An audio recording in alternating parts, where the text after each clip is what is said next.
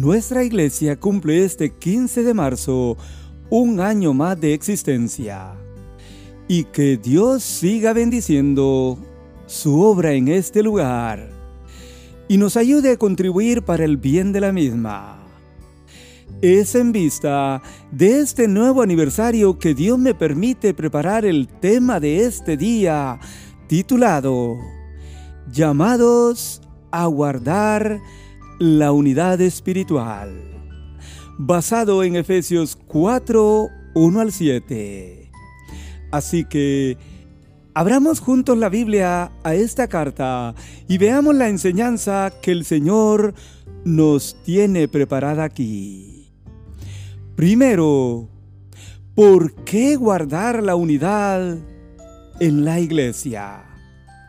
El verso 1 dice, yo pues Dice Pablo, el escritor de esta carta a los Efesios, preso en el Señor, os ruego que andéis como es digno de la vocación con la cual fuiste llamados.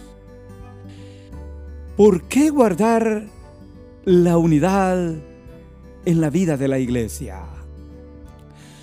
Porque es un ruego que hace el Señor. Dios se lo hizo aquí a la iglesia de los Efesios, quienes eran los santos y fieles en Cristo Jesús, en Éfeso. Pero también eran miembros de la familia de Dios, según Efesios 2.19.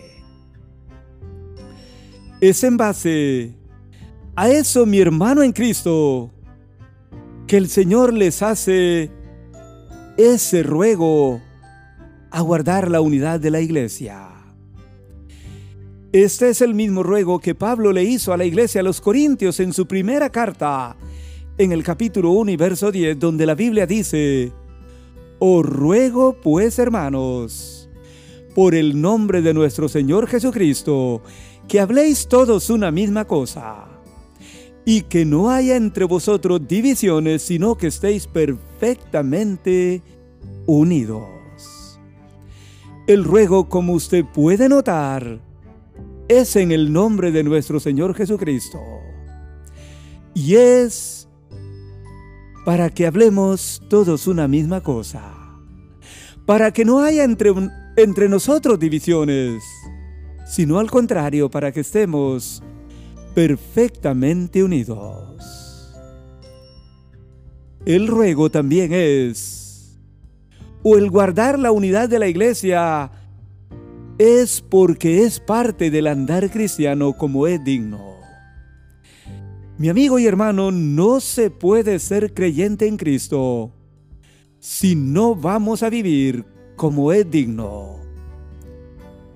O sea, en unidad es parte también de la vocación de la vida cristiana.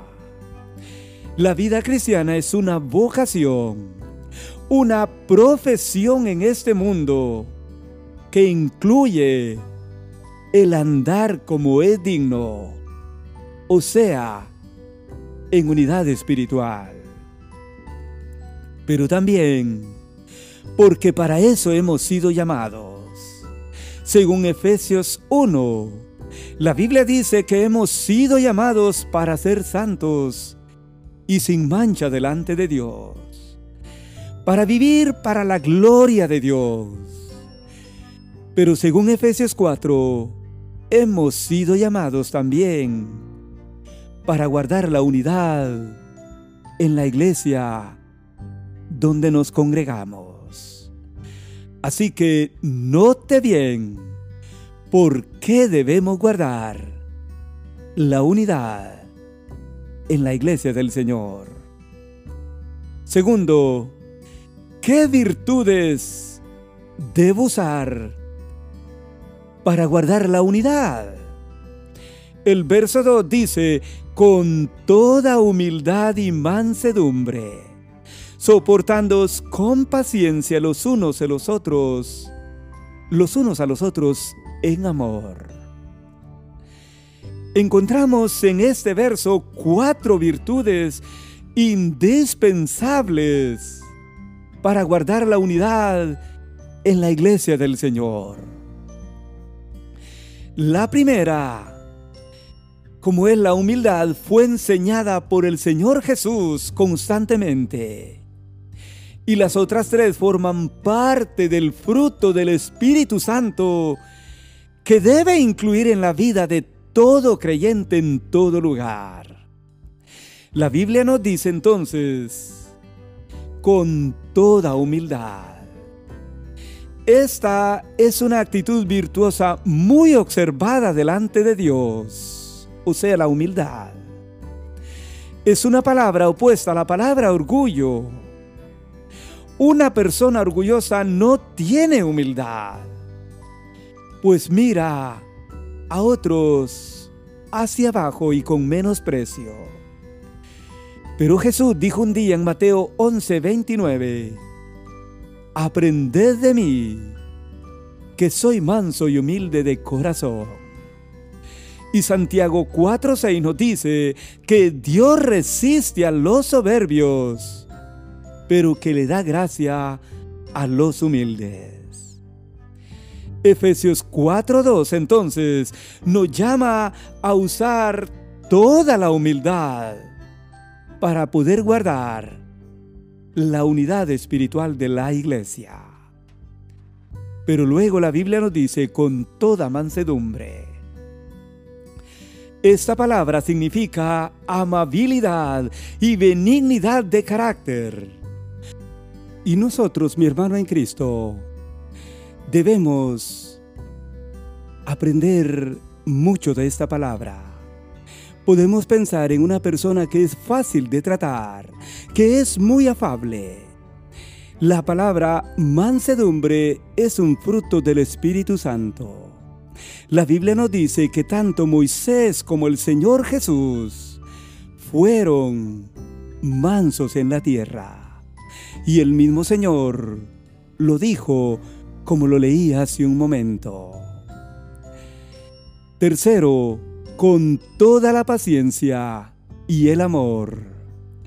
La palabra paciencia, amigo oyente, es la capacidad para padecer o soportar algo sin alterarse.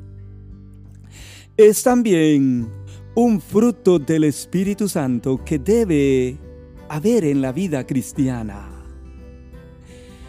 Pero note cómo dice la Biblia soportándoos con paciencia los unos a los otros en amor. Algo similar le dijo Pablo a los hermanos de los colosenses, de la iglesia de Colosas. Colosenses 3:13 dice, soportándoos unos a otros y perdonándoos unos a otros si alguno tuviere queja contra otro. De la manera que Cristo os perdonó, así también hacedlo vosotros, dice la Biblia. Así que estas virtudes debemos tomar en cuenta para guardar la unidad, toda la humildad, toda la mansedumbre, toda la paciencia y naturalmente todo hecho en amor.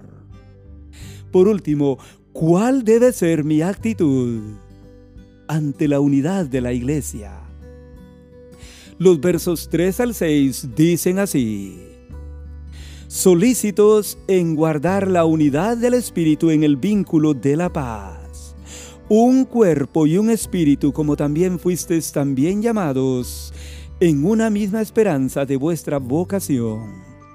Un Señor, una fe, un bautismo, un Dios y Padre de todos, el cual es sobre todos y por todos y en todos pero a cada uno le fue dada la gracia conforme a la medida del don de Cristo. Mi amigo, esta debe ser mi actitud ante la unidad de la iglesia. Primero, el ser solícitos, o sea, estar dispuestos en guardar la unidad del Espíritu. Note bien, ¿quién ha formado esta unidad? el Espíritu Santo. Y de ahí recordamos la oración que el Señor Jesús hizo en Juan 17 por la unidad de la iglesia, de los creyentes. Él oró para que fuésemos uno, así como Él y el Padre eran uno, son uno. Y dice, para que el mundo crea que tú me enviaste. Si el mundo va a conocer al Señor, va a ser por esforzarnos nosotros en guardar la unidad espiritual hecha por el Espíritu de Dios. Yo le pregunto, ¿estoy yo ayudando a guardar la unidad del Espíritu en la iglesia? ¿O estoy ayudando a destruir la unidad de la iglesia? Piénselo bien. Luego tenemos que estar atentos en el vínculo de la paz. La contienda forma parte en la vida de muchas personas, pero en la vida de la iglesia del Señor hemos de estar solícitos o dispuestos a vivir en el vínculo de la paz, o sea, a vivir en paz, no a vivir peleando unos con otros. Luego, es necesario recordar que somos un cuerpo y un espíritu. La Biblia dice que los miembros del cuerpo del Señor somos muchos, pero en realidad su cuerpo es uno solo, como también el Espíritu Santo.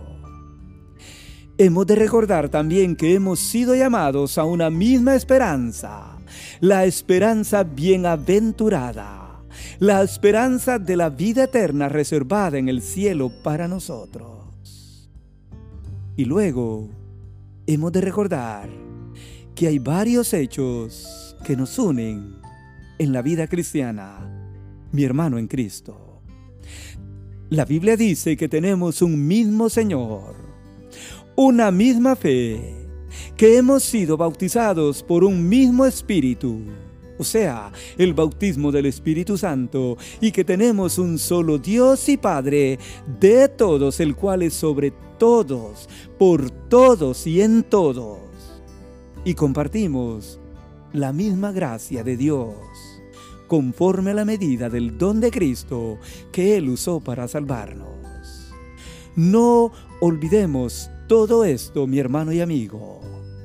Es necesario recordarlo muy bien, que hemos sido llamados para guardar el cuerpo, la unidad de la iglesia.